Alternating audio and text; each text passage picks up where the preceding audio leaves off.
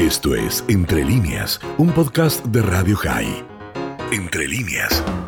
Radio High presenta Haciendo Historia con el profesor Yehuda Krell. Bien, y los lunes a esta hora habitualmente y continúa con nosotros, de alguna manera regresando a lo que era el Pensando las Noticias, ¿eh? lo prestamos un tiempito nada más, el profesor Yehuda Krell que ya me anticipó que va a traer hoy bueno, el recuerdo de un personaje muy significativo en la historia sionista. Yehuda, ¿cómo estás? Muy buen día. Muy buenos días, Miki, un gusto saludarte. ¿Cómo estás? Muy bien y ansioso de escuchar, como siempre, tu columna. Con mucho gusto. Miki, hoy vamos a hablar de León Bloom, ya que esta semana, el 9 de abril, se cumple un nuevo aniversario del natalicio de quien fuera en dos ocasiones primer ministro de Francia, siendo el primer judío en llegar a tal alta investidura. León Blum nació en 1872 en París, en el seno de una rica familia judía que estaba involucrada, muy involucrada en la cultura francesa, como muchos judíos franceses de la época. Estudió derecho, fue crítico literario, admiraba a Shakespeare, Tolstoy y Goethe y se destacaba por su sensibilidad en el uso del lenguaje. Irrumpió en la vida política, en la vida pública, a partir de la Fer Dreyfus en 1894, al unirse la campaña de figuras académicas, liberales y socialistas contra la difamación y la blasfemia de la que era víctima el oficial judío francés. En 1899, Blum ingresó al Partido Socialista y a sus 42 años asumió la presidencia del partido cuando su líder Jean Jaurès fue asesinado con el ascenso de Hitler y el fortalecimiento del fascismo en Europa y particularmente en Francia, Blum, con otros líderes de la talla de Edward Daladier, Maurice Torsi, Daniel Mayer, fundaron el Frente Popular, un frente que unió al Partido Socialista, al Partido Comunista Radical, a los sindicatos y otros movimientos socialistas hasta que en 1936 el Frente Popular ganó las elecciones generales y Blum se convirtió en primer ministro. Fue un hecho histórico. Era como eh, romper el llamado techo de cristal que durante muchos años impidió tanto a judíos como a socialistas llegar al gobierno. El acceso de Leon Blum al poder desató una ola de fuerte antisemitismo. Las calumnias vertidas por la extrema derecha francesa intentaban mermar su credibilidad y ponían en tela de juicio su lealtad a Francia. Entre sus más fervorosos atacantes se contaba el famoso Charles Maurras, quien escribió en el diario La Acción francés el 15 de mayo de 1936 lo siguiente, es en calidad de judío que hemos de ver, considerar, entender, combatir y abatir a Blum. Este último verbo, dice Maurras, puede parecer un poco excesivo, pero me apresuro a añadir que solo deberemos abatir físicamente a Blum el día que su política nos lleve a la guerra contra nuestros compañeros italianos. Ese día no podremos fallar. Aunque los días del gobierno del Frente Popular fueron breves, Blum gobernó con gran vigor y es considerado uno de los grandes gobiernos más progresistas de la historia de la democracia francesa, especialmente por sus logros y enmiendas sociales, tales como la semana laboral de 40 horas, vacaciones pagas, participación de la mujer en el gobierno, licencia paga para los trabajadores, entre varios y varios eh, innovaciones. En 1930, cuando la Gran Depresión alcanzó a Francia y a los países europeos, resurgió la extrema derecha opuesta al régimen parlamentario y en ese frente Blum centró la lucha contra el fascismo local e internacional.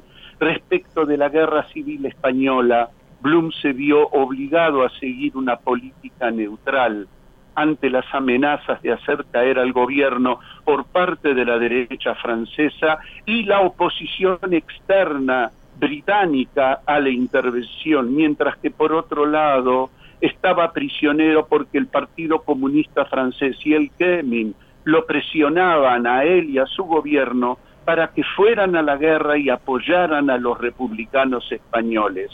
Esta severa tensión, sumada a innumerables dificultades que atravesó Blum para implementar sus políticas, lo llevaron a renunciar en 1937. Ante la amenaza nazi, ante la amenaza de una invasión nazi, de una nueva guerra, Blum pidió acelerar el rearme de Francia, mientras que los nacionalistas de la derecha francesa bregaban por la reconciliación con Alemania bajo la consigna Hitler es mucho mejor que Blum. Cuando los nazis finalmente ocuparon Francia en 1940, el mariscal Petain, ese primer ministro títere de Vichy, ordenó su arresto junto con otros líderes franceses.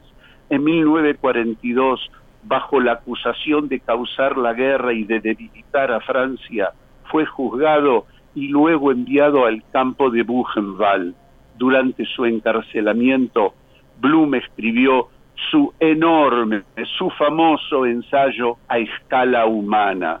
Al finalizar la guerra formó parte del gobierno provisional de la República Francesa, de la Cuarta República Francesa, y lo encabezó, fue elegido primer presidente de la Cuarta República. También fue enviado como embajador especial en nombre del gobierno francés a los Estados Unidos.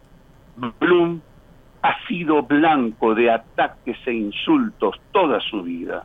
La derecha nacionalista lo atacaba por ser socialista, los antisemitas por ser judío. Cuando fue elegido primer ministro por primera vez, los judíos de Francia lo presionaron mucho para que no asumiera el cargo porque temían que esto empeorara su situación. A partir de la Primera Guerra Mundial, Blum mostró un gran interés por el sionismo.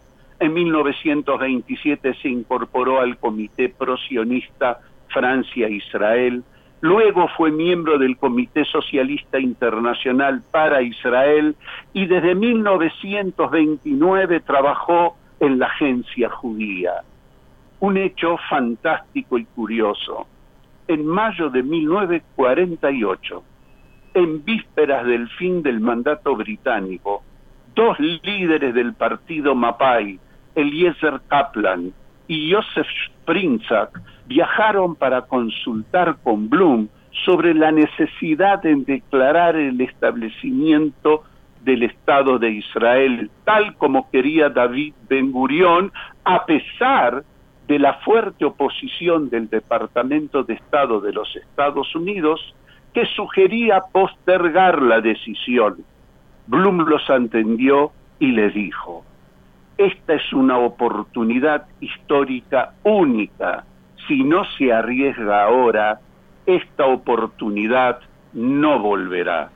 León Blum murió de un infarto el 30 de marzo de 1950 a los 77 años. Es considerado como una de las grandes figuras del socialismo francés.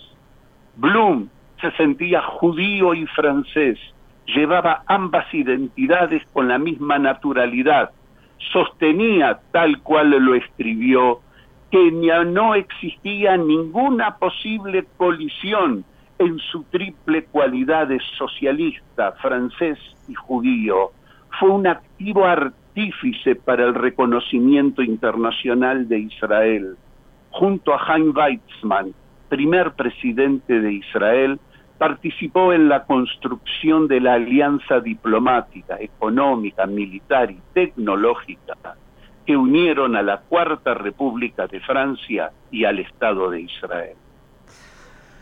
Querido Yehuda, la verdad es que has traído un personaje absolutamente único, emblemático, que qué bueno que lo hayas eh, recordado y que me parece tanto tiene para decirnos a todos ¿eh? en esta época también, para aprender de lo que fue su vida y lo que fueron todas las eh, vicisitudes que tuvo que vivir a partir, como dijiste también, de ser un judío identificado con su identidad, un francés absolutamente orgulloso de su condición francesa, un socialista y un hombre que dedicó su vida a la política, tanto de Francia como a lo que significó también eh, colaborar con la política del pueblo judío.